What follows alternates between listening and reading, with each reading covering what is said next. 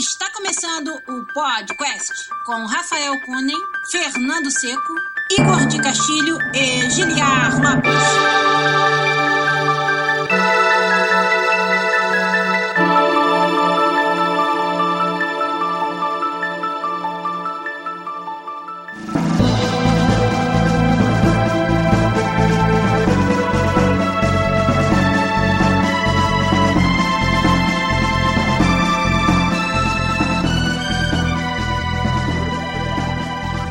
Podcast na área, galera! Estamos de volta mais uma vez nesse que é o único podcast onde você conversa em português com profissionais da indústria de games internacional. Eu sou Giliar Lopes, produtor dos games da série FIFA aqui na Electronic Arts Vancouver, do Canadá. E quer fazer o Gelopinho feliz? É ver time completo do podcast hoje, todo mundo apareceu. E aqui do meu lado, ele que é game designer do time FIFA aqui na EA Vancouver também, Rafael Kunen. E aí, Rafa, tudo bem? E aí, beleza? Essa ressaca da E3 tá sinistra. O Rafa fez a lista, só na lista dele já tem 29 jogos pra gente falar. Só na minha, né? É só na minha. é isso aí. Aqui em cima de mim também, olha só, nosso amigo programador na EA Vancouver também. Projetos secretos não anunciados, meu amigo Fernando Seco. E aí, Fernando? E bom dia. Bem-vindo, Igor. Long no see. É, pois é. Welcome. I have nice selection of weapons to share, stranger. Nunca acerta mais os Keller de vocês, a gente quase não tem o Igor com o Seco junto, mas como o Seco já anunciou, tá aqui com a gente também o nosso querido artista técnico lá na Bethesda Game Studios em Montreal, artista do Elder Scrolls Blades, olha aí, Igor de Castilho, tudo bom, Igor? Fala, pessoal, beleza? Beleza, parecia a dancinha de, de carnaval, né? Eu tô lembrando aquele programa do Faustão que tinha aqueles jogos lá que tinha Dercy Gonçalves, que o pessoal ficava umas telinhas assim. Tá muito sabe? parecido, cara, parece aquilo Um mesmo. jogo da velha, uma coisa assim. Pior que tá, Você já cara. imaginou se um dia a Bethesda fizer um acordo com o pessoal do Team Ninja e fazer o Elder Scroll Babies? É isso aí. Igor de Castilho, cara, foi muito foda durante a conferência da Bethesda, onde eles conversam com desenvolvedores e deu pra ver, cara, o clima maneiro que é trabalhar na empresa onde você trabalha, cara. O pessoal muito apaixonado, como você conta pra gente aqui. Foi muito maneiro e foi anunciado Blades no Switch. E aí, como é que você se sente, cara, trabalhando no jogo que vai sair na plataforma da Nintendo com uma qualidade foda que a gente já conhece do celular e agora passando pro Switch? Ah, é bem massa, né, cara? Imagina. Lançar um jogo pra plataforma da Nintendo não é todo dia, assim. Com certeza. A gente veio aqui hoje, então, de ressaca da E3 2019, falar sobre os nossos destaques, as coisas que a gente curtiu desse evento. E a gente vai, então, começar os trabalhos aqui do episódio 298 do podcast. Vamos lá!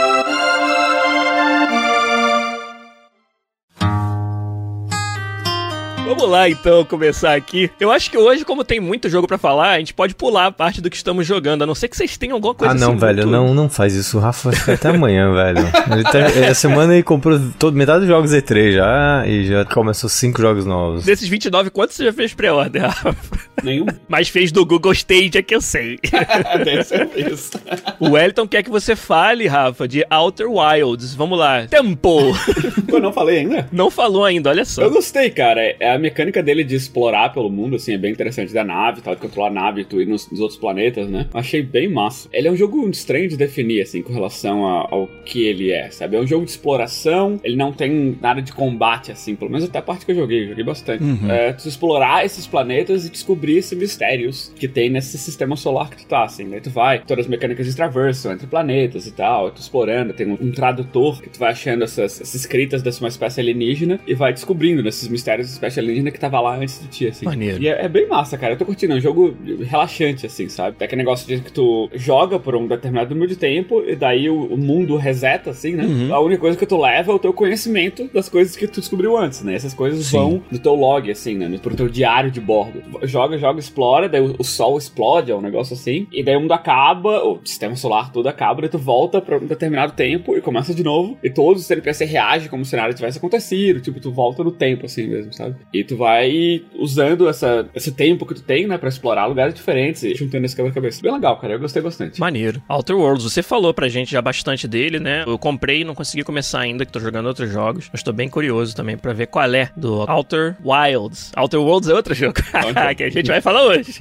Cara, dois avisos pra dar aqui rapidão antes da gente entrar de cabeça nos no anúncios da E3. Um que a galera que gosta das nossas lives de jogos, eu tô fazendo o jogo inteiro, a Plague Tale. E ontem joguei duas vezes. Fiz uma live de tarde, aí deu vontade de novo de noite, que já era de madrugada no Brasil, fiz outra. E aí tiveram três ou quatro bravos ouvintes que acompanharam até as quatro e pouca da manhã no Brasil, eu jogando a Plague Tale. louco. É, já, já completei 12 capítulos. Seu Cevada até dormiu no Net Live, mas tudo bem.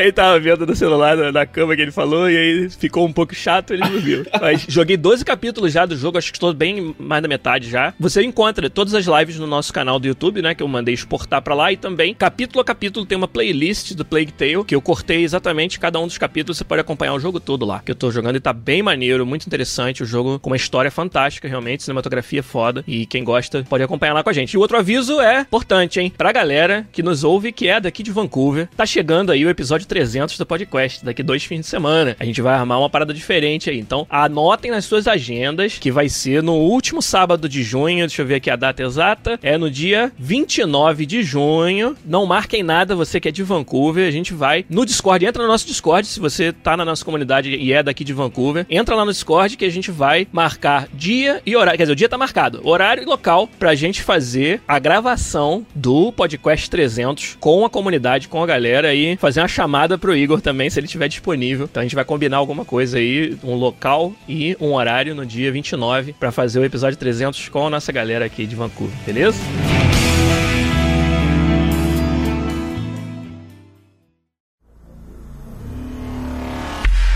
Pra começar então, a ressaca da E3 2019. Semana passada, Seco e eu estivemos aqui, falamos um pouquinho já de EA Play. E só, só da EA Play que a gente falou, Seco? Acho que não tinha acontecido mais nada, né? Não, não tinha ensinado. Ah, e do Google Stadia também, do Stadia Connect. Foram os dois eventos que a gente falou. Então, Igor, vem cá, rapaz. Diz pra gente o primeiro destaque seu da E3 Ah, já 2019. vou começar chutando o balde, né, cara? Kenny Reeves. tem nada a ver com videogame. Melhor celebridade de videogame é um cara que não tem nada a ver com Quem videogame. ganhou a E3 Keanu Reeves? Keanu Reeves, cara, ele tipo. Já existia essa coisa de, tipo, atores, videogames, sabe? Mas por algum motivo esse ano eu acho que a gente chegou num status onde, tipo, esses caras realmente se importam em estar em videogame, sabe? É. Ou trabalhar com essa indústria, assim, sabe? Você vê o exemplo do cara lá que fez o, o Witcher 3, né? Que tá trabalhando no Witcher 3. Ele é super fã da série e tal, e ele tá tentando fazer o máximo. Ele é um dos caras que ficava puxando isso, assim, né? O Death Stranding, né? Tipo, com um monte de ator de, de-. Hollywood bem, bem famoso, assim. Os atores reconhecendo o Kojima como um diretor visionário numa área que é- são os jogos, não é nem o cinema. E é fascinante que, tipo, finalmente eles conseguem se expressar através de videogame, sabe? Como ator. Sim. Então eu acho que pela primeira vez eles conseguem colocar a magia deles no que é videogame, assim, sabe? Até então era muito mais. Era muito assim, o motion capture não, era, não tava muito bom, a animação não era É. muito bom, a expressão facial não era exatamente igual, a fidelidade de traço e tal. Era mais uma briga pra fazer catch-up com a realidade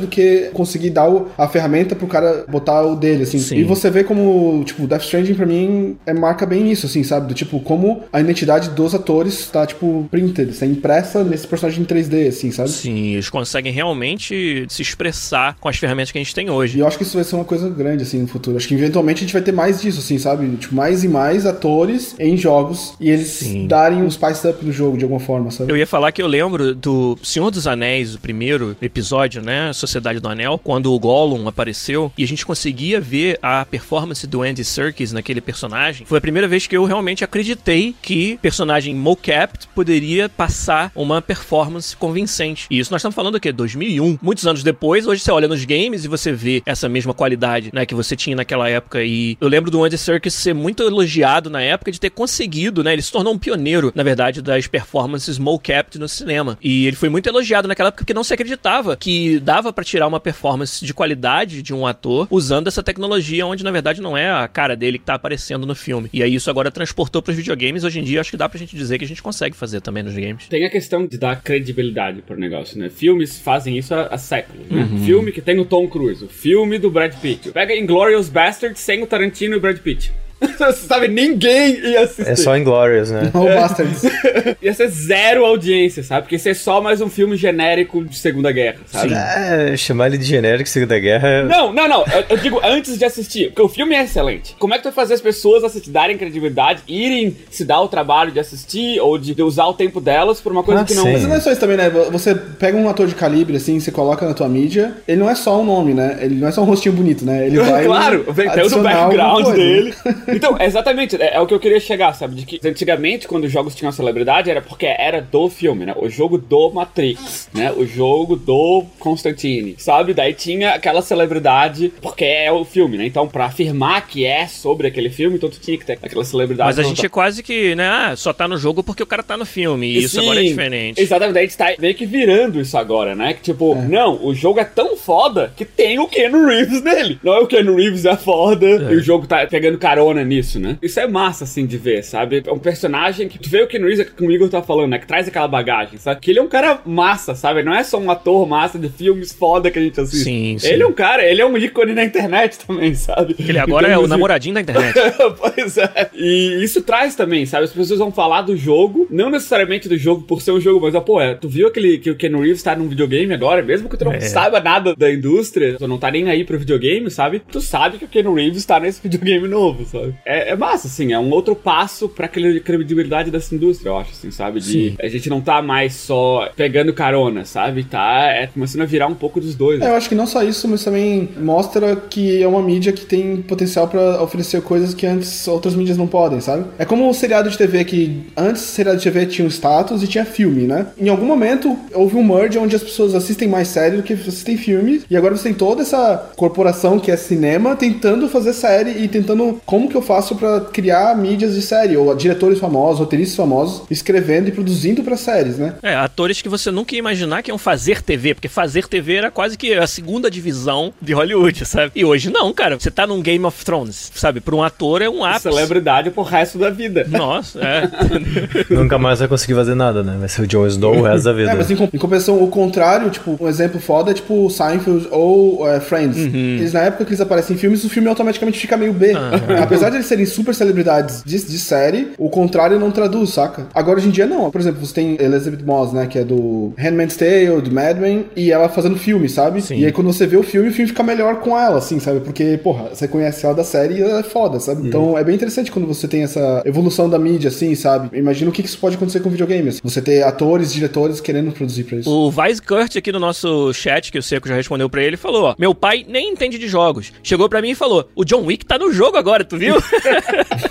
o John Wick. Muito bom. Agora, aquela cena, né, que ficou memorável, vai ser um dos momentos que vai ficar pra história da E3, foi aquela do You're breathtaking. o nosso membro aqui do podcast que é de tirar o fôlego vai falar pra gente o que, que ele achou, Fernando Seco, do Keanu Bom dia. Reeves. Oi, oi. Cara, eu acho o mais legal de tudo que ele é, foi muito natural no stage e muito carismático, sabe? Eu acho que isso. Muito carismático.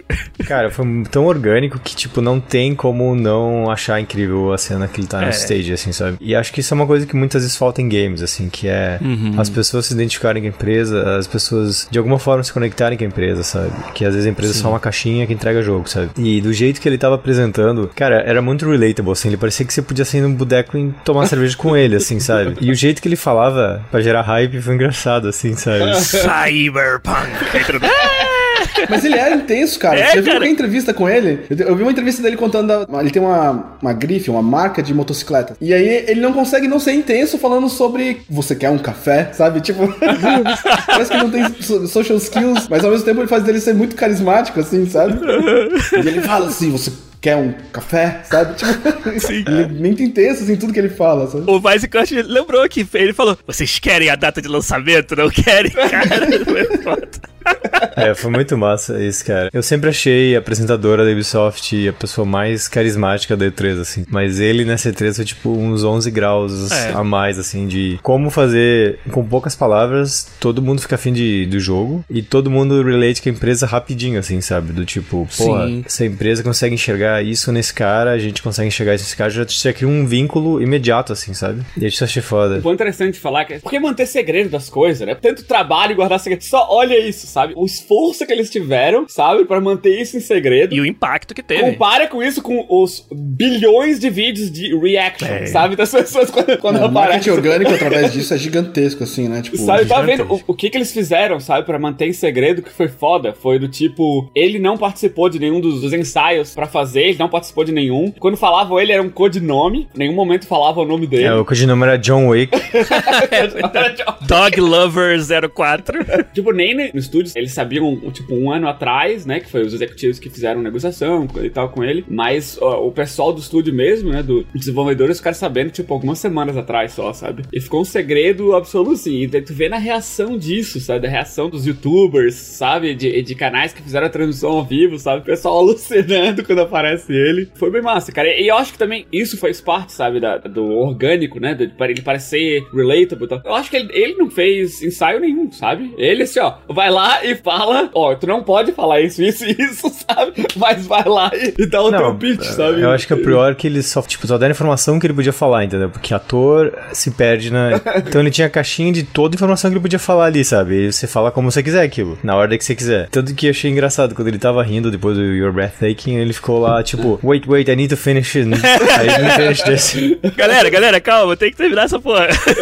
Foi genial, assim. E, cara, eu, o que é uma coisa que a gente tava. Eu comentei no chat, eu acho que isso, novamente, você traz pessoas que não necessariamente conhecem jogos, se importam com jogos, você traz gente, sabe, que se importa com o personagem ou com o ator e pensa, porra, se esse cara tá fazendo isso, sabe, eu gosto do que ele faz, será que eu vou gostar desse jogo? Já começa a trazer mais gente pra se envolver, sabe? Sim. E a mesma coisa até o, o Ghost Recon da Yubi, né? Trouxe o cara que faz o Punisher. Sim. Mas que ele sempre foda. teve uma veia muito militar, assim, todos os papéis dele, sabe? E isso é uma coisa que eu achei muito foda nele, sabe? Quando anunciaram, eu falei, caralho, que massa, Eu sabe? Tipo, ele tem tudo a ver com aquele papel, sabe? A gente que já tá envolvido acha massa e consegue se relate, tipo, bom, o vilão vai ter essa característica, o voice-over desse cara, sabe? O estilo desse cara. Então, imagina quem não tá envolvido com games, que gosta dele em outras mídias, como vai reagir, sabe? Vai pelo menos ler, um, ler alguma coisa, ver alguma coisa e quem sabe traga mais gente, sabe? Eu acho isso uma forma de inclusão de pessoas em games, assim, também, sabe? Sim, cara, muito bom. Lembrando que o Ken Reeves apareceu na conferência da Microsoft na hora de falar sobre o Cyberpunk 2077. Cyberpunk que tem data de lançamento agora, vai ser no dia do aniversário do Rafa, não é isso, Rafa? Aham.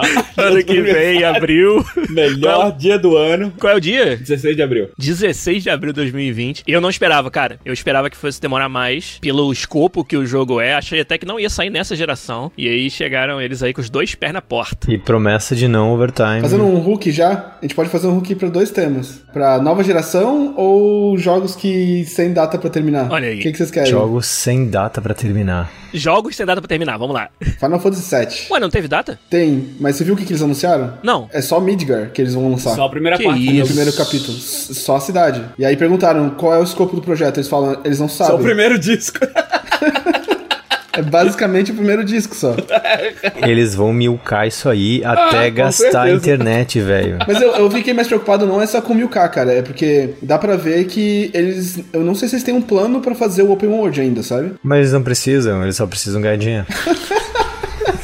Tipo, é Midgar, eles só trocam a textura dos prédios de umas árvores, umas coisas assim, né? Tipo, só repete o cenário, né? Eu fiquei preocupado com isso, sim, tipo, porque eles estão fazendo um projeto, eles estão investindo um monte em refazer o gameplay e tudo, mas. A gente sabe que fazer open world disso depois é outro problema, né? Então, se eles não cuidaram dessa parte agora, quer dizer que esse jogo vai demorar bastante pra ser a segunda parte, Foi sabe? prometido que vai ser open world ou a gente tá expectativa porque o jogo Não, é- era é- open é- world? É um remake do refazer o 7, jogo. né, cara? Tem que ter a parte onde abre, né? Tem que ter. Aí que me gera conflito, assim, sabe? Não é necessariamente feature by feature, sabe? Já no gameplay já não é igual, Não sabe? é, não é, já não é mesmo. Não é um mas remaster, é um A remake. história e o pacing da história parece ser o mesmo, sabe? Hum, Mas a certo, estrutura mas- do jogo, cara. Tudo bem que seja episódico até, mas quando é que vai ser o segundo episódio? Ninguém sabe. Cara, a estrutura do jogo, quando era na geração PlayStation, era o open world, era o mapa. É. Tipo, não necessariamente eles precisam fazer um Final Fantasy XV open world. Se eles quiserem fazer um mapa, já é o que. Não, tudo bem. igual que é, já era um remake, sabe? Tipo, já satisfaz o remake do negócio. Se a gente espera que seja um Final Fantasy XV de open world, aí já é nossa expectativa, né? Pô, fiquei tão feliz quando vi jogar o gameplay lá, agora vocês, pô. Ah, Eu tô feliz Não, ainda. tipo, Não, não, não, é ruim, facts, não né, é cara? ruim. Não, então É só fato. Estranho, assim, é- porque Por que, que agora você teve que me falar isso, Igor? não é ruim a notícia, é muito pelo Cara, contrário. e- eles não anunciaram nada. Tipo, vai saber se eles não vendem o Midgar e o resto é de graça. Eles não anunciaram. Eu fico feliz que eles estão refazendo o gameplay, É, sabe? vai que você compra o jogo e vem uma caixa de Doritos.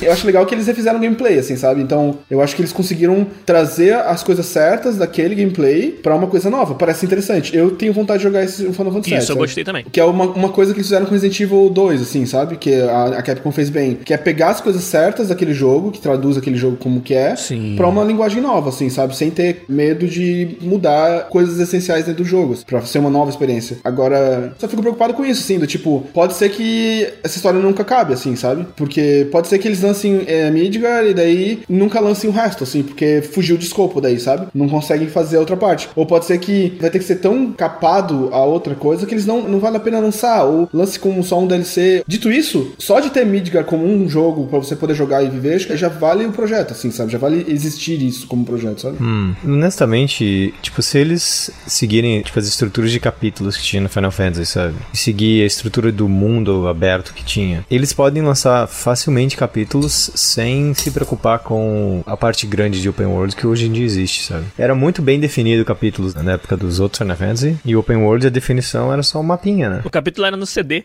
Então, tipo, era bem claro onde as coisas começavam e terminavam. Então, é- eu acho que é possível eles fazerem um full remake seguindo a mesma estrutura que eles fizeram o jogo, sabe? Sabe o que me preocupa? Esse jogo foi anunciado pela primeira vez que eles estavam trabalhando nisso no lançamento do PlayStation 3, saca? Lá na E3 do PlayStation 3, eles botaram na tela uma versão de remake desse jogo, sabe? Não foi no 4? Não, foi no 3 já tinha uma- um anúncio de tipo, vamos Caraca. fazer isso aqui. Era bem tosco o gráfico ainda, sabe? Era só um cinematic, assim. E aí, esse jogo foi abandonado e esse projeto foi, tipo, enrolado, assim, durante muito tempo, sabe? Sim. É, o Chronolands falou lá, no PS3 tinha uma tech demo. Isso reflete uma coisa bem interessante, que assim, ó, a Square é, aprendeu uma coisa muito importante com Final Fantasy XIV, que foi o Ocidente não pega qualquer coisa só por nostalgia. E eles entenderam aquilo e refizeram Final Fantasy XIV depois de, sei lá, dois, três anos de investimento. E hoje é um dos melhores MMOs que eu já joguei, sabe? E é totalmente diferente do jogo que foi lançado Exato, originalmente. e eles investiram e eles aprenderam. Eu acho que tudo que foi lançado pela Square desde então tem esse toque assim mais. Ah, a gente entende o que o gamer quer, assim, sabe? Eles milcam pra caralho os jogos velhos, mas isso a Nintendo também faz, assim, a gente aceita. Mas eu acho que os outros produtos deles já não tem mais essa qualquer coisa, porque eles sabem que você tem uma chance só, cara. Tipo, a galera não perdoa, sabe? Eu dou a benefício da dúvida pra esse caso. Vendo o que eles fizeram com Final Fantasy XIV, eu acredito que se eles tiverem a mesma metodologia pro Final Fantasy VII, vai ser um jogo muito massa. Vamos pra frente então, que a- o Rafa nem começou a lista dele aí. Fala uma aí pra gente, Rafa. Dá um destaque da E3. Só pode falar o Zimpar mais um, Rafa. Esses dois já foram, já tá arriscando da minha lista. Ah, ainda bem, ó. O próximo eu queria falar é o Jedi Fallen Order. Muito bom. A gente não tinha visto muita coisa, né? É. Até esse trailer de gameplay era mais tipo, uma coisa ali, o jogo existe, é, tem um Jedi no jogo, e era isso. assim. Não, o último anúncio foi o nome, né? Você lembra? E agora tem, tem gameplay e tal, que, pô, eu fiquei bem impressionado, cara. Eu curti bastante, assim, do que mostraram até agora. Pareceu uma. que eles jogaram, assim, sabe? Coisas que, que trazem várias referências pra um jogo com melee, uma pegada de luta de sabre de luz dos Jedi Knight antigos, sabe? Sim. Mas ao mesmo tempo, sabe, a- segurado por aquela mecânica que tem algumas influências, sabe, de Souls, assim, de como ficar se preparando pro cara atacar, esquiva, bate, aquele negócio mais brutal, assim, sabe? Desses combates cinematográficos de, dos Star Wars novos, assim. Ficou massa, cara. E a história também, que é uma história interessante, né? Pelo lore, sabe, ah, o Império tomou conta e matou os Jedi tudo. Mas não é tão simples assim, sabe? Tipo, simplesmente aperta o botão e todos os Jedi morrem. Alguns têm que ter sobrevivido, assim, sabe? Dessa é a história de um deles, assim, sabe? Ficou É, interessante. o Fernando e eu, a gente falou bastante desse jogo na semana passada. Quem não ouviu, volta lá e, e ouve quando o Fernando falou sobre o que, que na cabeça dele é o Star Wars, que eu achei muito pertinente. Diferentemente do Souls, a gente pode até ver alguma semelhança aqui e ali naquela mecânica, mas no Star, o Star Wars é sobre ser overpowered, né? Uma parada que o Seco falou, é sobre você se sentir foda naquele mundo, né? E como um Jedi. E isso transpareceu muito no jogo, né? Como ele usa os Force Powers pra resolver os problemas, parar o, o tiro no, no ar e aí puxar o Stormtrooper e botar na frente do próprio tiro. Muito foda. E isso que eu acho que vai ser foda. Eu acho que mais do que você se sentir oprimido e quando finalmente vence aquilo, você ter aquele release, que é o que acontece na série Souls, vai ser mais sobre ser foda já pra começar. Eu sou um Jedi, então engole aqui meu, meu sabre de luz, sabe? E isso, porra, pareceu muito gostoso no, no gameplay que eles mostraram. Eu gostei bastante. Isso é esse ano ainda, né? Sai no final do ano, acho que é novembro, É, né? A data que novembro, eles que é. anunciaram. A gente vai estar jogando isso aí no Natalzinho aí. Sim. Então, um destaque da minha parte, cara. Eu gostei muito e não achei que ia gostar tanto de Watch Dogs Legion. Uhum. Eu achei muito maneiro o, o que eles mostraram. Um trailer que misturava gameplay, né, com momentos ali de, de cinemáticas. O que mais chamou a atenção, que eu acho que vai ser bem interessante, e aí vai depender do quão profundo vai ser implementado, mas é o fato de você poder recrutar pessoas a esmo na rua e o jogo meio que ter história pra contar sobre cada um deles. Por mais que a gente sabe que vai ser, entre aspas, um pouco genérico, né? Deve ter alguns personagens-chave, eu imagino, que é como a gente costuma fazer esse tipo de coisa, mas o seu exército tá lá nas ruas. Eu achei a ambientação ser Londres muito foda, né? O UK, que é um país que tem uma discussão muito forte sobre a liberdade individual, sobre o governo vigiar as pessoas, né? Câmera na rua, em tudo quanto é lugar. Então esse é um assunto muito moderno, muito atual nesse país, e aí você transporta pro mundo do, do Watch Dogs e vai viver isso. Tem muita história que eu acho que vai ser bem legal de contar da resistência em Londres no Watch Dogs Legion. Gostei O que bastante. eu achei massa foi. Eu fui pra Londres poucos meses atrás, eu tava em Londres. Sim. Eu fui uma vez, passei pra um ou outro, mas nunca tanto quanto fui dessa vez. E, cara, que cidade massa, sabe? Tu vê que é, É uma cidade maneiro. velha pra caralho. A cidade é muito Europa, velha. né? É, sim, sim. Europa, como quase foda. todas as cidades da Europa. Mas é muito velha, aquelas pegadas mais modernas, assim, alguns prédios, tipo, high-tech no meio daqueles prédios de, de 700 anos. Sim, cara. As ruas pequenininhas, aí os ônibus se espremendo pra passar. É Eu passando por lá, eu pensava, pô, que massa um jogo aqui, sabe? Eu, eu pensava meio já isso, bem do level design do jogo, sabe? Sim. E daí, porra, anunciado o Hot Dog Pau em Londres. Caralho, isso foi a primeira coisa, que massa. Pronto. Hot Dog em Londres, não interessa o que, que é o resto. E eu já vou jogar, sabe? Mesmo que fosse uma cópia do outro jogo só em Londres. Daí começaram a mostrar a mecânica, sabe? E deu uma pegada que, que me lembrou de um jogo antigo chamado Omicron, The Nomad Soul. Sim. Que a premissa do jogo é quando tu morria, tu podia, a tua alma, né, transportava pra, pra um outro personagem no jogo, tu virava aquele personagem com as skills que ele tem, né, conhecendo quem que ele conhece, sabe? Eu ach- achei meio assim, sabe? Tu recruta essas pessoas, que daí eu pensei, né, pô, como que eles fazem isso, né, cara? Tipo, qualquer um mesmo, pode ser, não deve ser qualquer um, sabe? Deve ser, tipo, um- alguns ali, assim, né? Eles estavam mostrando que realmente qualquer um, sabe? Qualquer um É, do mundo um. pode ser um, um personagem de jogador, né? E não só isso, sabe? Cada NPC no mundo, NPC considerando o que tu não tá jogando no momento. Isso. né? Porque todos são PCs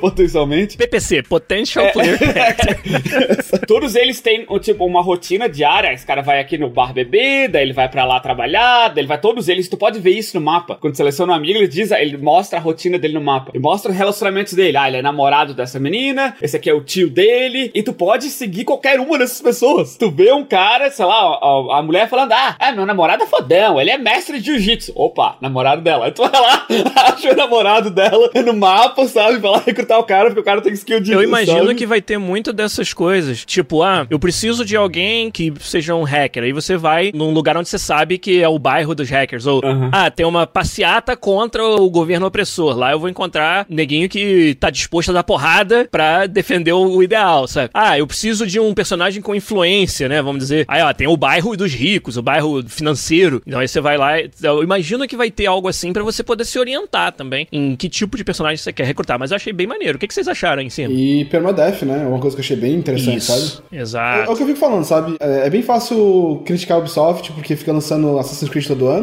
mas eles dão uns saltos de gameplay, ou eles dão uma assim, cara, vamos fazer algo arriscado, sabe? Vamos fazer algo novo que pode make or break um jogo, sabe? Eles não se envergonham de tentar fazer isso, sabe? Pro tamanho que eles são e pro volume de projeto que eles, que eles trabalham, eu sempre fico admirado com esse tipo de coisa. Eu respeito muito também. Tipo, vamos fazer um Watch Dogs e vamos fazer eles ter um roguelike, sabe? Você não tem um protagonista. É todo mundo é um potencial jogador. Porra, cara, como é que você começa um projeto desse, sabe? Como é que você começa um escopo desse? Você primeiro pega tudo que você já fez antes, beleza, essa cama existe, agora vamos tentar botar essa mecânica em cima. Parece um, um Dream Project, assim, sabe? Do tipo, pra fazer uma coisa dessa. É mesmo, cara. Então, só de ambição, eu, cara, eu bato palma de pé, assim, pra eles, assim, sabe? Porque é bem, bem interessante ter esse tipo de coisa na indústria, assim, sabe? É tão Sim. fácil você se agarrar no que você tá acostumado a fazer e dar interações menores, assim, e você vê um exemplo desse do cara pegar uma brand que, tudo bem, não tá indo muito bem, mas um motivo talvez pra nem fazer um outro, sabe? E vai dizer assim, cara, é tudo ou nada agora, sabe? Vamos fazer então, vamos gastar o dinheiro que precisa fazer e vamos fazer um jogo desse tamanho. E qual que é a ideia mais maluca que vocês conseguem pensar? Tipo, Legion, sabe? E parece bem inspirado pelos anônimos, assim, sabe? Essa Sim. coisa de que qualquer um pode ser um potencial agente, assim. Qualquer um faz a diferença. Parece, eu acho uma ideia bem inspirada, assim, sabe? Eu acho que combina bastante com, com a vibe de ser hacker e desse mundo. Parece estupidamente original, assim, sabe? Tipo, não, não consigo lembrar de nada parecido, assim. Syndicate. E que dá essa mecânica legal, assim, sabe? De você tem permadeath, você vai atrás de personagens, como vocês estão falando, assim. Tem todo um gameplay que pode ser emergente só do fato de eu preciso de um lutador de jiu-jitsu, como que eu consigo um, sabe? Hackeando pessoas, achando uma pista, sabe? De achar um E tu vai cara. criando os próprios objetivos. Pô, um cara desse ia ser massa, sabe? Eu quero jogar esse tipo de cara. Ele vai lá, vai procurando, né? Vai, vai investigando e até tu achar o cara. Ou até, está- como eu estava falando no vídeo de gameplay, foi do tipo, ah, eu gostei da cara desse bicho, sabe? Eu quero jogar com ele. Eu gostei da roupa dessa mulher, eu quero, quero jogar com ela. Porque ela é uma assassina badass, mas não necessariamente ela boa com drones. Mas eu gosto de jogar mais assassinando stealth, então eu vou jogar com ela ao invés de jogar com o hacker, sabe? Tu vai criando o teu próprio coisa baseado nisso, sabe? Eu achei muito massa. É pra ver ainda como isso funciona, né? Porque parece mágico, assim, né? Eu achei, eu achei legal. Uma coisa que eu achei legal também nesse vídeo é se você comparar com a primeira vez que eles anunciaram The Division, sabe? Que era um vídeo completamente scriptado, assim, sabe? Eu acho que ninguém nem tocou no joystick fazendo aquele vídeo, sabe? Sim. Porque era tudo feito script, muito, muito scriptado, assim. Comparado com o vídeo que eles mostraram do Watch Dog Legion, sabe? Onde tem todos os defeitos, entre aspas, de um jogo, sabe? Onde as animações têm frames pra acabar e terminar, não é fluido, mas parece responsivo, sabe? Mas é autêntico. Mas é autêntico, sabe? Você parece. Dá pra ver que é um cara jogando. Até coisas como, por exemplo, porra, ele, por que, que ele não deu esse soco? Ou por que, que ele errou esse soco, sabe? Dá, dá pra ver que era um cara tentando fazer as coisas. Eu nem acho que eles provavelmente fizeram, mas não parece que um cara fez assim, vamos fazer ficar perfeito. Ao ponto de que parece ser que foi scriptado. Não, sabe? Joga e parece natural. Assim, tenta subir nesse lugar, aperta, você vai ver o cara chegando em volta de você, sabe? Tipo, tem várias coisinhas assim que você fala que não fazem. Não fazem ser um, um cinematic, mas faz virar jogo. Eu acho que eles estão bem dispostos a mostrar que o que, que eles realmente tinham feito. E não só a promessa, sabe? Logo de cara o cara morre e mostra a opção na interface de você, você entrega ou você resiste, sabe? E aí mostra o gameplay de que se você resistir, você tem mais uma chance. Se você se entregar, você perde o operador, provavelmente, sabe? Deve ter missão de você ir lá e soltar o cara da cadeia Também. o cara. Deve Por ter, exemplo, com sabe? certeza. A evo- a evolução da, da- de como comunicar com a, com a imprensa e com o público, assim, sabe? Uhum.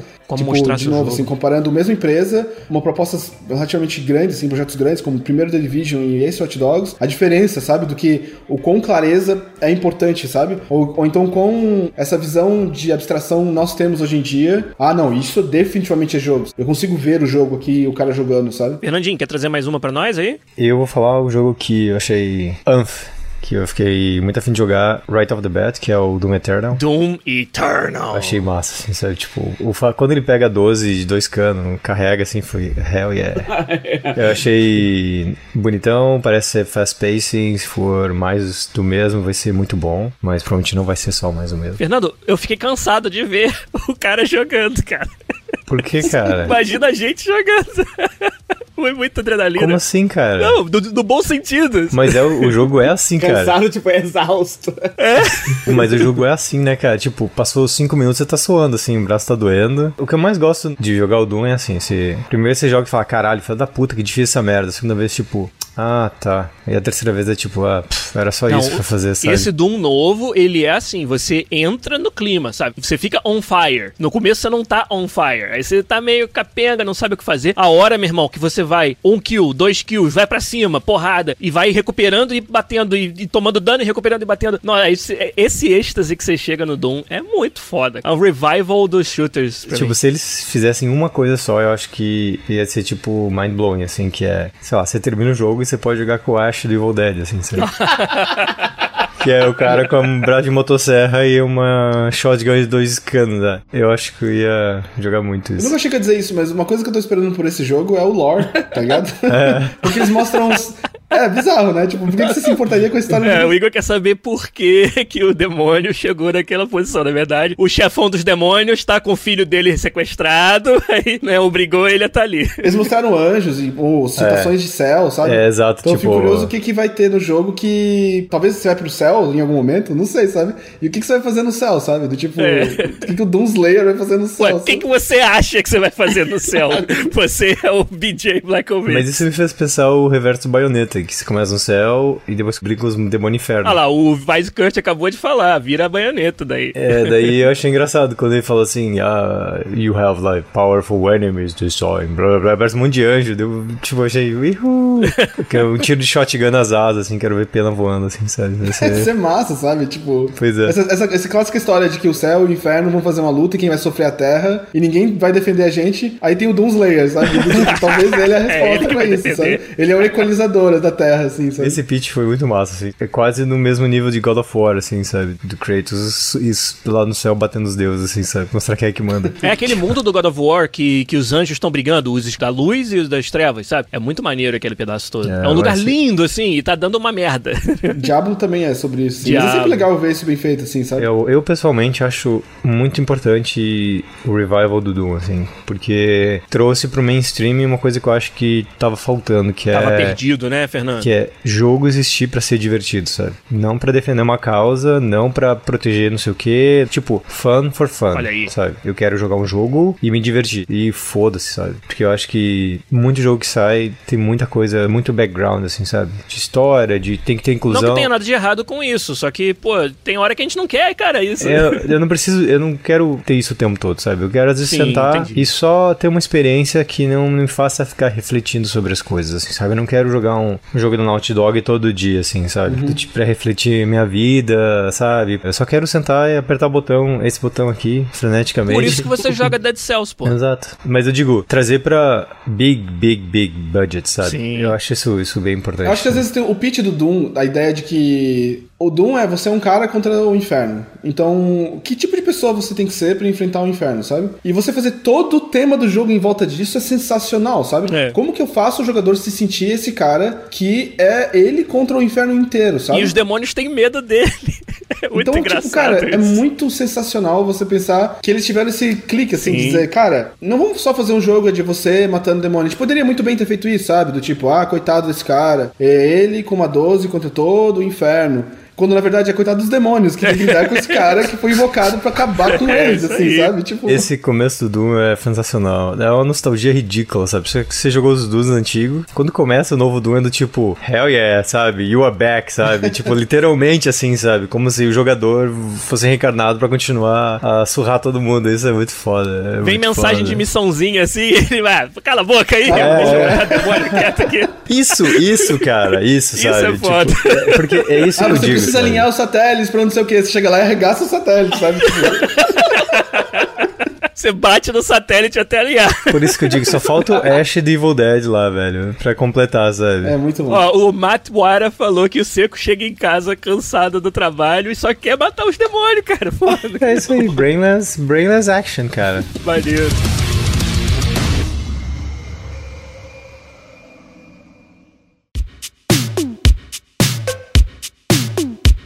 Vocês acharam da Sony não tá na E3 esse ano? Good statement.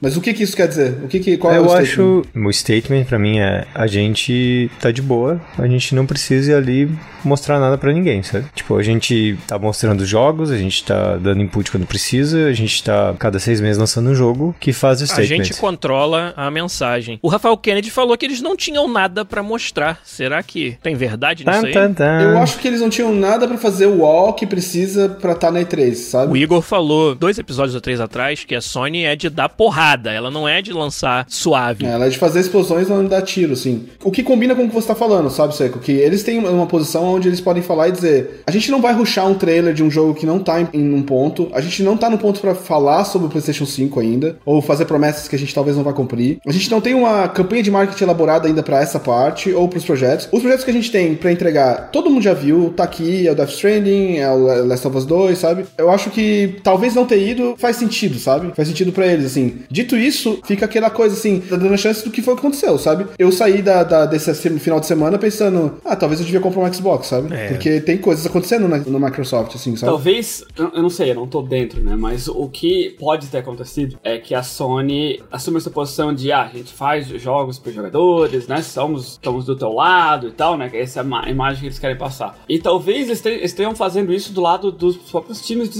desenvolvimento, né? Porque a gente sabe o quanto um time tem que se fuder pra botar um demo na E3. O quanto afeta o desenvolvimento. Não é assim, ah, tu continua fazendo teu trabalho normal aí e essas pessoas, outras pessoas que aparecem do nada vão fazer o negócio da E3. Não, quem tá fazendo o negócio da E3 são pessoas que estão tirando o tempo dela de desenvolvimento, tirando foco, né, tirando o, o contexto, a mudança de contexto pra ruxar o negócio pra uma data determinada e não tem atrasar. Atrasou um dia, esquece, não, não existe isso, sabe? Então, pra quê? Vamos fazer o nosso no nosso próprio tempo, quando a gente quiser, a gente lança um vídeo no YouTube.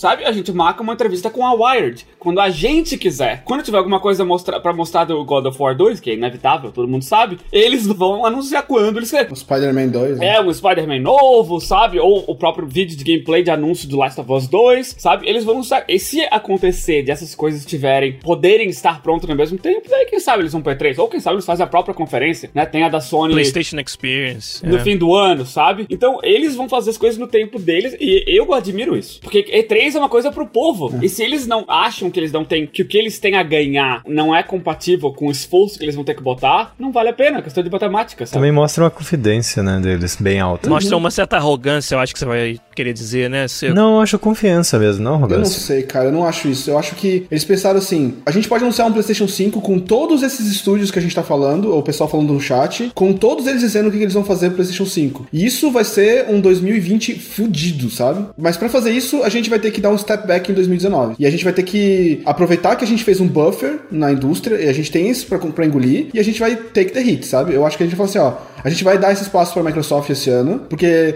a gente acredita que a gente vai voltar em 2020 pra acabar com tudo, sabe? Tipo, a gente vai entrar com um console novo e com cinco estúdios mostrando o que, que eles estão fazendo, o que a gente tá esperando. Insomniac, Santa Mônica, Naughty Dog, é, Guerrilla, o que, que cada um desses estúdios tem preparado pra próxima geração. E aí, 2020 acabou, sabe? Tipo, é, começa com a Sony e termina com a Sony, sabe? Eu tô pensando assim, eu não acho que eles fizeram isso porque estão preocupados com a saúde dos estúdios, assim, sabe? Acho que o negócio deles é do tipo, cara, a gente precisa de uma campanha pros próximos cinco anos, pro próximo console, e ele começa não fazendo nada em Quando eu 2019. falei confiança, pensa assim, ó, alguns anos atrás já imaginou uma E3 sem uma das da Microsoft ou Sony, o espaço que você tá dando pra outra empresa pra fazer propaganda, sabe? Que isso era a grande vitrine de games. O fato de eles não não aparecerem pra mim mostra que eles não só tão confiança no que eles estão fazendo, assim, sabe? Mas eles têm confiança no que eles estão lançando e da mensagem que estão dando. Então eles podem dar a E3 inteira pra Microsoft fazer tudo o que quiser, que eles não vão se sentir pressionados ou não vão sentir que vão perder mercado por causa disso, Concordo sabe? totalmente com você. porque Isso é tanto verdade. que Diz um jogo exclusivo da Microsoft que matou a E3. Ah, Halo, velho. É, diz um jogo exclusivo da Microsoft que matou a E3. Halo é gigante, sabe?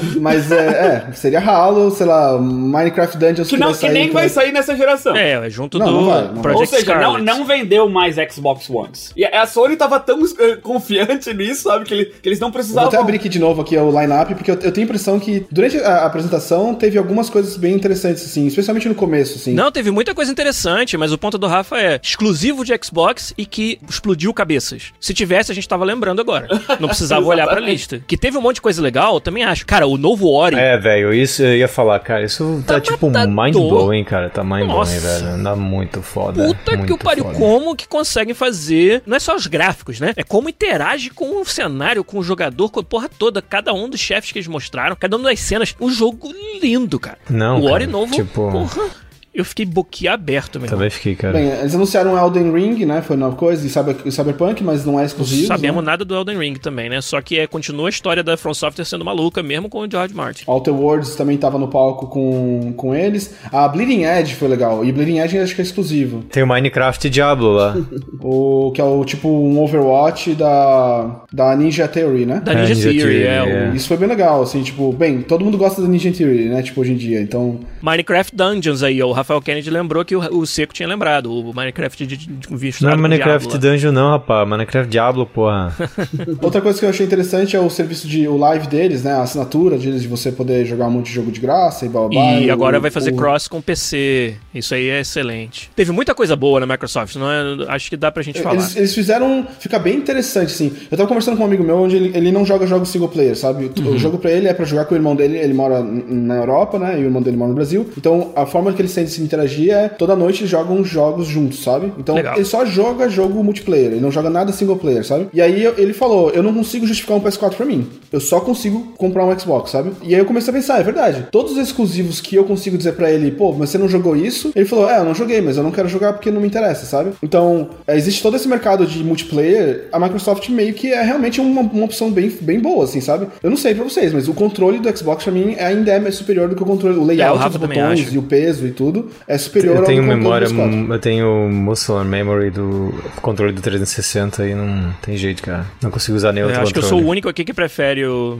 o PS4 o controle. Mas não é como se eu achasse do Xbox ruim. Eu prefiro, se eu puder escolher, eu prefiro do PS4. Mas... E o serviço online deles, a interface deles, o, ritmo que eles atualizam, o, o- o sistema operacional, né? Porque, pô, também é uma, é uma jossa hoje em dia o sistema operacional da Sony, né? É. Então, eu nunca tinha pensado por esse prisma, assim, sabe? Do tipo, Uhum. quem é você que só joga jogo multiplayer? Existe, sabe? E é bem comum, assim, é um, pro- um perfil bem comum. Sim. E quando você olha por esse lado, realmente é muito mais tentador. É, outra coisa que eu pensei é assim, ó, eu não tenho dinheiro ou tempo pra ir na loja comprar jogo, sabe? Então eu quero que tenha um serviço tipo Netflix, Microsoft, sabe? Tipo, você paga lá o serviço deles. Eu não importo nem de comprar jogo jogo velho. Eu só quero ter uma, um ritmo de jogos que eu quero, possa jogar, tá exposto a uma biblioteca que eu possa simplesmente ir lá e jogar o que eu quiser, sabe? Cara, de novo, Microsoft é a melhor opção pra você, sabe? Pra esse, se você é esse tipo de perfil. E hoje em dia, esse é um público que tem aumentado bastante, assim, sabe? É uma pessoa que não tem como ficar olhando o que, que é lançamento e nem se importa realmente jogar lançamentos, só quer jogar coisas diferentes o, o máximo que pode, sabe? Tipo, pega uma assinatura de um Game Pass, perfeito, sabe? Tipo, então é bem interessante, assim, que pra mim era bem claro que, bem, ainda é bem claro, né? A Sony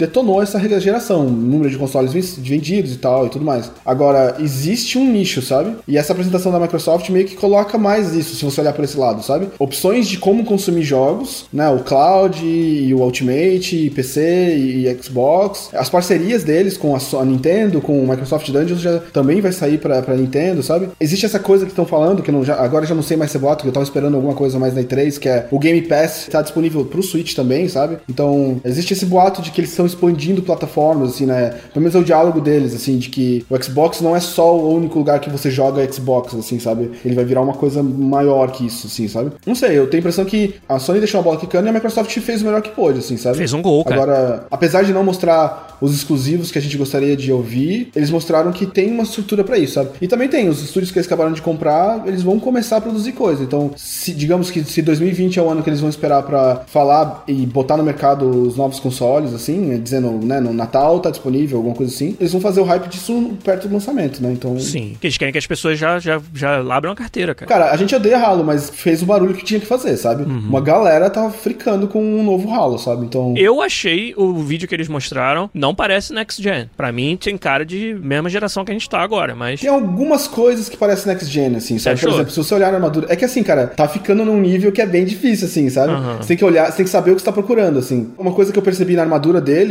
é que a armadura dele é feita de multimateriais, assim. Então, Uhum. por exemplo, o, o desgaste da beirada das armaduras, assim, é um tile que faz o desgaste, mais um tile que faz o shading da armadura. Isso tudo meio que montado no shader, assim, pra você ter o desgaste. Então, Uhum. não é uma textura que é pintada na ombreira dele, sabe? É layers de mate- materiais montados pra fazer a armadura dele, sabe? Sim, mas ao mesmo tempo, tu olha pro outro personagem lá, o que tá dirigindo a nave, né? E tira o Master Chief do espaço. Porra, texturas low res ainda no peito. Sinceramente, a animação facial não tava legal. Coisas que a gente espera que quando pula, pula a geração, você sinta um salto. Eu acho que eles têm trabalho a fazer aí ainda, hein? Até Holiday 2020, que é quando eles anunciaram. Eu acho que eles fizeram o que a gente falou que a Sony não fez, que é fazer um demo put together, assim, sabe? É. Do tipo, eles têm um Master Chief em alta resolução já em full production, mas eles não tinham o resto, sabe? Agora, olhando pra aquele vídeo, eu consigo ver potencial do que eles querem mostrar. Tipo, ray tracing, sabe? Essas coisas que a gente ainda não conseguiu colocar na- no mercado. A gente sabe o que isso quer dizer, mas é difícil ver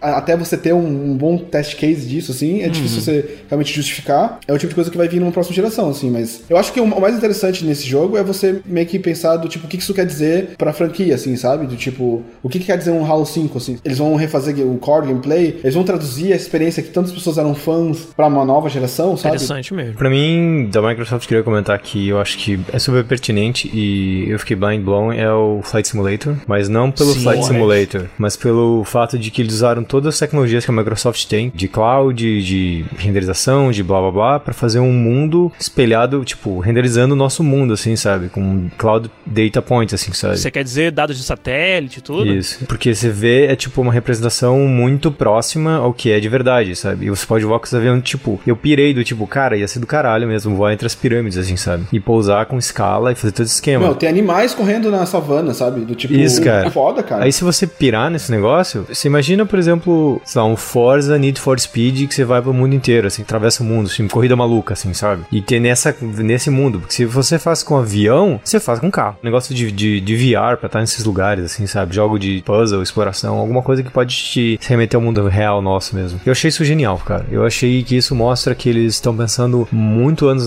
anos à frente e vendo todas as tecnologias que a Microsoft tem para gerar entretenimento, sabe? Para mim mostrou um passo no futuro, assim, do que pode ser realmente games, assim, sabe? Trazer todas essas coisas foda de tecnologia que tá acontecendo no mundo inteiro junto para entretenimento, sabe? Para melhorar Sim. o entretenimento. Cara, eu achei mind blowing, assim, cara. bem lembrado, cara. E é um, é um excelente jogo para fazer research, sabe? Você pode fazer muita coisa com isso sem ter que fazer tudo que precisa, sabe? Uhum. Porque o foco disso ainda é simula simulação de voo, né? Que ele já tem figure out lá desde a, de 94, é, a parte sabe? de 96, controles, é. a parte das mecânicas do avião já eram muito, muito bem simuladas nas versões anteriores. Então você usa IA para montar os cenários, como eles falaram que estão usando, né? Deep Learning para construir é, cenários baseados em fotos satélites. Uhum. Mais fidelidade de terreno e tudo mais, cara, realmente, o que, que pode ser um Age of Empires novo, sabe? É. Usando isso depois, sabe? O que me faz pensar, do, tipo, a Microsoft já foi super relevante, assim, com IPs, assim, sabe? Sim. Eu, assistindo essa apresentação foi uma coisa que me, me, me, fez lembrar, assim, do tipo, porra, Age of Empires, assim, sabe? Tipo, era Microsoft Games, assim, sabe? É. Flight Simulator, Combat Flight Simulator, sabe? Fable, sabe? Existem jogos dessa geração que tinham uma cara Microsoft, assim. Total. A Microsoft se perdeu um pouco disso ao longo dos anos, assim, sabe? Tentando parecer com outras coisas. Eu ia comentar aqui, o Toinho falou que ah, não importa o que a Microsoft faz, as pessoas não, nunca estão satisfeitas, assim, sabe? Ele comentou quando a gente tava falando. Mas acho que é bem esse sentimento que você tá falando, Igor. Tipo, eles quiseram abraçar tanta coisa que perdeu a identidade do que é que a gente se identificava com a Microsoft. E aí eles estão reconstruindo aos poucos. Acho que ninguém vai esquecer o dia que anunciaram o Xbox One. E a única coisa que falaram é como você podia ver NHL, NFL na no TV sendo broadcast pelo seu videogame, sabe? Aí todo mundo assim, tá, e, e jogos? E aí ficou esse vácuo, assim, de, de games, faltou essa identidade. É, e agora eles estão fazendo Lembra, lembra os anos que eles dedicaram ao Project Natal, que virou o Kinect? Só enfiava isso goela abaixo da gente. Também mostravam brinquedos, coisas interessantinhas por 10 minutos, entendeu? E os games. É. Teve uma época bem, bem difícil de ser fã da Microsoft aí no, no, no passado recente. Respondendo o que ele comentou, é, eu acho que esse foi uma coisa que talvez todo mundo, entre aspas, tem bronca, sabe? Sim, que na geração 360 a Microsoft era a casa de games, era não tinha o que comparar, sabe? E XNA foi o que talvez introduziu o indie ou a galáxia, assim, sabe? Sim, Xbox Live Arcade foi a primeira vez que a gente jogou indie no console. Cara, isso era muito superior. E aí quando mudou de geração, deu um flip, assim, sabe? Flip de coin mesmo, assim, sabe? Mas inverteram, e a Microsoft perdeu a identidade. Eu acho que ela tá indo atrás, ela tá conseguindo, mas a gente ainda tem expectativa do que aí a gente conheceu a Microsoft crescendo jogo de jogo Microsoft. Sim, eu vou fazer uma referência agora que eu não lembro quem foi que falou isso, mas ele falou que. Acho que foi o cara da Microsoft mesmo que falou isso. Eu não lembro. Cinco anos atrás, todas as pessoas que eram alguém em tecnologia diziam que console ia morrer. Verdade. E que essa seria a última geração. E eles vêm dizendo isso todo ano, sabe? Então, eu tenho a impressão que aconteceu com a Microsoft foi isso, sabe? Eles deram ouvidos, por bons motivos, aos especialistas, assim, dizendo, cara, essa é a última geração de console. Vocês precisam fazer algo que se adapte a isso, sabe? Então eles pensaram, beleza, televisão é o próximo passo. Então, vamos fazer o Xbox ser tão crítico ou tão crucial na experiência de ter entretenimento em casa que as pessoas não vão entender onde começa e onde acaba o Xbox, sabe? Sim. Já aconteceu que console ainda ficou muito relevante nessa última geração, Exato. sabe? E vai continuar. E olha, eles deram, cara, um 180 nessa mensagem agora no anúncio do Scarlet. Como o Pekka Blue falou, é. Pro Scarlet eles falaram: a gente ouviu vocês e essa é uma máquina para jogos. Claramente eles estão querendo dar um 180 nessa estratégia aí. Quem sabe não vai chamar Xbox 180 novo? não vai, Xbox né? 720 mais um. Ah, Battletoads, Battletoads, Battletoads. É, o Battletoads foi, foi um bom, foi, foi interessante. Outro, um estilo visual que eu não esperava, né? Um estilo visual bem cartunesco, é, parece, sim. Parece mais Final Fight do que Battletoads, achei. É, mas interessante. Parece um grafite de parede, assim, né? O que faz sentido, assim, se tu parar pensar, sabe? Ia ficar meio gross, assim, os sapos em 3D, Hoje em dia, com né? shader suando, assim, sabe? É. suando. Ah, tá, tá pensando em Tartarugas Ninja nova, né? Vai, fala. É, é ia ficar uma é vibe Tartaruga Ninja nova, também acho. e o, o, Matt Wara lá em cima lembrou também que eles compraram a Double Fine, cara.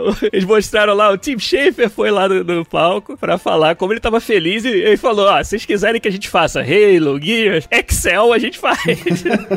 Aí o cara, não, a gente quer que vocês continuem fazendo seus jogos. Ah, ainda bem, porque era mentira. Rafa, se a gente não for pra você agora, não vai dar tempo de terminar a lista.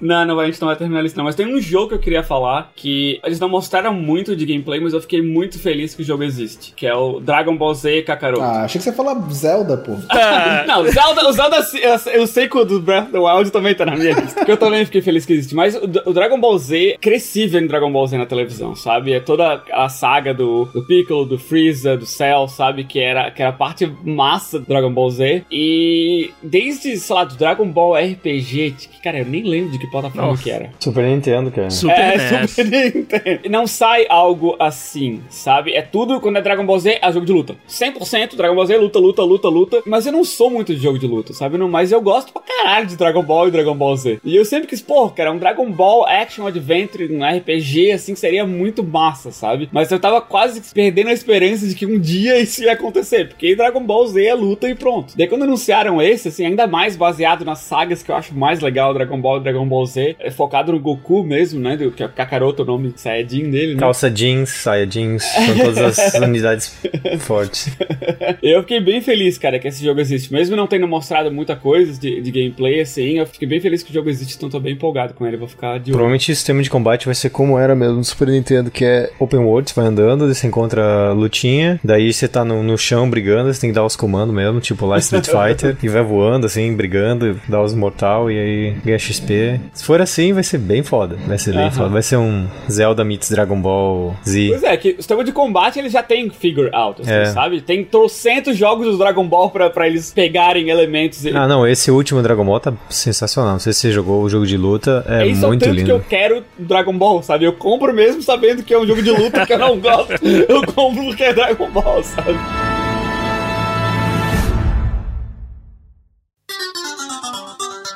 Ó, o pessoal perguntou bastante lá no começo sobre a Nintendo, que a gente até agora não tocou neles muito, assim. Aí você falou do Breath of the Wild sequência, né? Vou dar minha opinião, cara, sobre a Direct da Nintendo. Sei lá, não gostei. Não falou no meu coração. O, a Nintendo mostrou vários jogos que, sinceramente, não me interessam. O Luigi Mansion 3. Esse foi talvez a exceção. Animal Crossing. O Animal Crossing, talvez, mas nada que me tenha me empolgado. A sequência do Zelda eles só falaram que tá em desenvolvimento, né? Vai saber pra que Na verdade, eu ano. fiquei triste que eles não mostraram mais, porque É.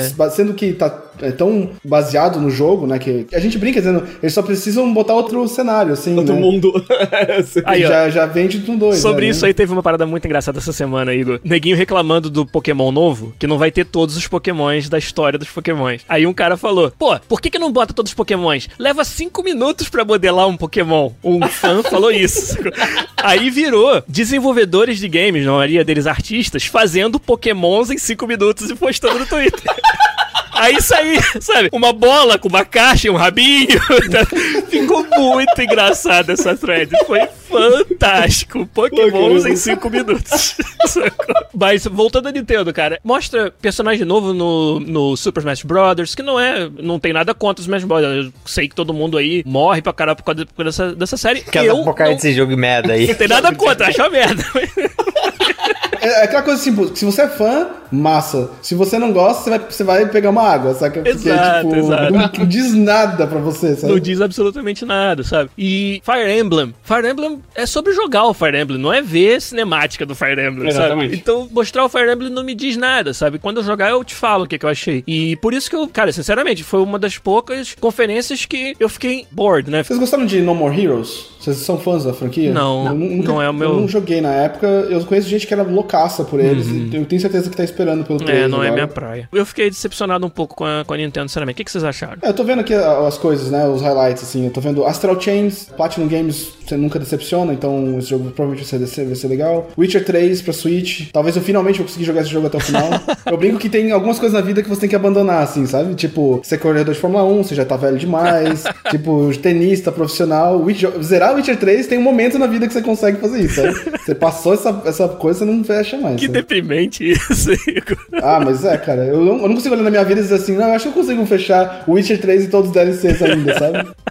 Ó, o pessoal do chat, tá vendo? É bom a gente ter opiniões diferentes, expectativas diferentes. A galera curtiu, cara, vários anúncios da Nintendo. Ó, o Toinho 2 vibrou com No More Heroes, o Rafael Kennedy também. O Trey RV falou do Banjo pro Smash Brothers, e aí o Vice Kurt falou, vibrei, cara. Mostrou o Banjo, eu fiquei felizaço. O Trey RV até pergunta, será que não significa que vai ter mais personagens de outras empresas vindo pro, pra Nintendo, trabalhando junto, já que o Banjo é um personagem da Rare, né, que é da Microsoft. Bem interessante. Mas o, o, o Smash Brothers sempre teve isso isso, né? Teve o Metal Gear, né? Teve o Snake, que participou de uma versão. Bem, eu acho que alguém, alguém falou assim que a CD Red Project botando Witcher 3 no Switch permite ter ele no, Smash Brothers. Smash Bros. E se um dia sa- sair o Cyberpunk, talvez a gente vai ter Kenny Reeves no Bros. O salto aí foi rápido, hein?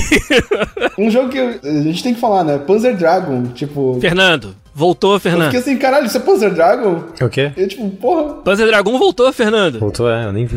o remake do Panzer Dragon pro inverno. A minha opinião pode ser impopular, mas tem jogos que eram massa 20 anos atrás, deixa eles lá, sabe? E pra mim, Panzer Dragon é um deles. hum, é, eu não sei. Pode ser, Não pode ser. sei, Pode ser eu que uma acho. mecânica que não evoluiu bem, a não ser É. que eles façam uma, uma evolução. Cara, né? faz um bullet hell, velho. Faz um bullet hell, você cima do dragão, sabe? Já ia me vender esse jogo, sabe? Então, pareceu no trailer uma mecânica meio, meio forçada, meio impreciso. Eu não curti, cara. Eu, tem momentos onde ele desvia das paradas, parece que vai acertar, mas ele desvia. Sei lá, eu vou dar o benefício da dúvida, mas o trailer não me empolgou pro Panzer Dragon novo, não. Mas, esse- mas esses jogos, eu acho que o único jeito de jogar eles é jogando, porque eles são action, sabe? É. Quando você tá assistindo, por exemplo, se você assistir alguém jogando Raiden, que é um dos meus jogos de navinha favorito, é impressionante quando as pessoas vão desviando, mas às vezes você olha, ah, devia ter morrido naquela bolinha passando ali, sabe? Quando encostou na asa e tal. Mas, na verdade, a, a bounty box é pequena É menor, pra você é. realmente desviar da, fazer momentos, oh my god, assim, sabe? O tempo todo. O Rafael Kennedy lembrou de um que foi foda da Nintendo, hein? Eu tinha esquecido. Link's Awakening. Tá, tá bonitão o jogo, hein? Tá, tá, Tá com a cara bonitão. muito boa. Esse, esse eu, jogos eu tiro bem o chapéu. bons, menos jogados da Nintendo, do, da Zelda. Eu tiro o chapéu de- pra esse daí, hein? É, mas não é necessariamente novidade, né? Porque a gente já sabia desse Sim. jogo, a gente viu só mais dele. É, né? mas eu acho que vê-lo, pelo menos pra mim, me deixou com mais empolgação de jogar agora que, Ah, sim, sim, sim. que eu acho que tá bem Eu bonito. esperava um console, uma versão do console nova, assim, sabe? Eu esperava que eles fossem anunciar Uma Nintendada. um Switch Lite ou um Switch Pro, sabe? Da vida. Um Switch Eu- Excel. Eu esperava que o Nintendo Online desse um bump, assim, sabe? Que tá sinistro o negócio. Tem alguns jogos bem no começo da era da Nintendo, não são os, os melhores. Os da Nintendo estão todos lá, todos lá, mas tem muito. Nosso portfólio ridículo de jogos da Nintendo, da era NES, tá bem. tá bem aquém, assim, na minha Tá bem opinião. fraco, né? Ó, o seu Cevada deu um grito aí, Rafael Kunen. Vingadores. O que, que você achou do que você viu dos Não Avengers? mostrar muita coisa. A única coisa que eu vi que, pô, massa de todo foi o fato de que quem tá fazendo é Crystal Dynamics. Entendi. Sabe? Não. Mas não vi, não dá pra ver nada do jogo. Você mostraram o cinematic trailer ali, os heróis que a gente conhece, é, mas não, eu não sei como é que se joga. É sabe? uma escolha meio estranha do jeito que eles expro- E os mostraram, rostos cara. borrado ainda, né? O rostão deles tudo borrado, meio. É, eu meio eu, esquisito. eu não sei, cara. Eu, eu tenho uma bronca com a forma com que eles apresentaram esse jogo, sabe? É, eu concordo. Porque a gente vem de Endgame, sabe? Então a gente tem todos esses personagens, atores, uma representação super fantástica desses heróis, sabe? E aí você vai pra E3 e mostra cutscenes de diálogo, sabe? Do tipo. parte mais fraca, né? Você realmente quer comparar o teu jogo com isso, A sabe? parte que é mais Tipo, fácil você não gostar é essa, porque você tem a referência do filme, né? Eu tenho a impressão que skin é uma coisa, vai ser uma, uma coisa gigantesca nesse jogo, sabe? É, muito provável. Porque eu, tô- tô tent- eu- eu fico tentando entender algumas coisas. Por, por exemplo, uma, uma outra bronca com esse jogo é por que, que eles escolheram um visual tão brega pra Widowmaker, sabe? Pra Black Widow. Confundi as franquias. Por que, que eles escolheram uma, um visual tão, tipo, secretária dos anos 90, assim, pra elas? Eu fico pensando, ou eles estão querendo vender skins num futuro próximo, assim, e aí você vai ter as skins mais modernas, ou existe um, um medo de fazer melhor, assim, sabe? Tipo, Tá, mesmo que eles, desconexão, que eles vão vender, você não mostra o seu asset menos chamativo no trailer da porra da E3, cara. E não mostrou gameplay, como vocês falaram. É difícil você você agora vir com um produto Avengers depois de tudo que a gente passou, por causa do, do, do endgame ter sido tão, tão um sucesso tão grande. De novo, sabendo que é a Crystal Dynamics, meu amigo Fernando Seco me falou que tem um time fantástico por trás disso daí. Eu vou dar o benefício da dúvida e esperar ver gameplay até a gente tirar alguma conclusão.